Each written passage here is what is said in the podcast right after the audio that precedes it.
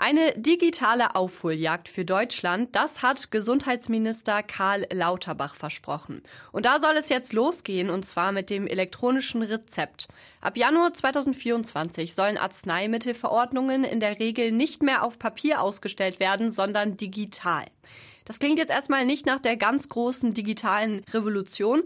Für den Alltag der meisten Patienten dürfte das E-Rezept, wenn es denn wirklich so kommt wie vorgesehen, aber eine gute Sache sein. Seit etwa 20 Jahren werde dieser Digitalisierungsschritt im Gesundheitswesen schon vorbereitet, sagt Sebastian Balzer von der Frankfurter Allgemeinen Zeitung im Gespräch mit Radioaktiv.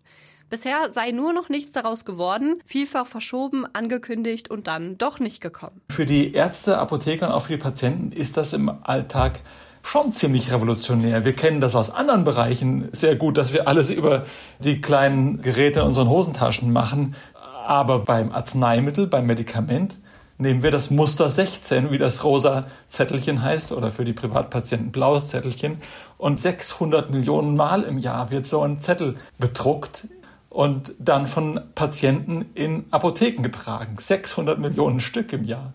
Das ist schon eine enorme Menge, die ab 2024 Schritt für Schritt, aber doch recht schnell verschwinden soll. Das heißt aber, diese angesprochenen rosa Zettelchen sind nicht direkt am 1. Januar schon Geschichte? Die sind nicht Geschichte. Es geht nicht mit einem Schlag. Es hat ja auch schon angefangen. Das E-Rezept gibt es schon.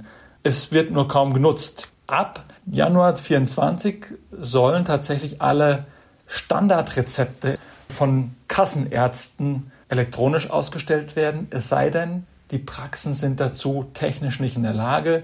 Und wenn die nicht technisch in der Lage sind dazu, soll es einen Ansporn geben, nämlich es soll eine Honorarkürzung geben von vermutlich einem Prozent des ärztlichen Honorars das ist so im Gespräch als Anreiz, um tatsächlich diesen technischen Sprung zu schaffen. Welche technischen Geräte brauche ich denn als Patient? Wahrscheinlich wenigstens ein Smartphone, oder? Das ist tatsächlich nicht die Mindestvoraussetzung. Sie brauchen gar nichts außer der elektronischen Versichertenkarte oder Gesundheitskarte, die Sie ohnehin als Kassenpatient, ähm, falls Sie einer sind, schon haben. Damit gehen Sie zur Apotheke, stecken Sie einmal in das Lesegerät dort und dann kann der Apotheker das elektronische Rezept abrufen, das vorher der Arzt ausgestellt hat.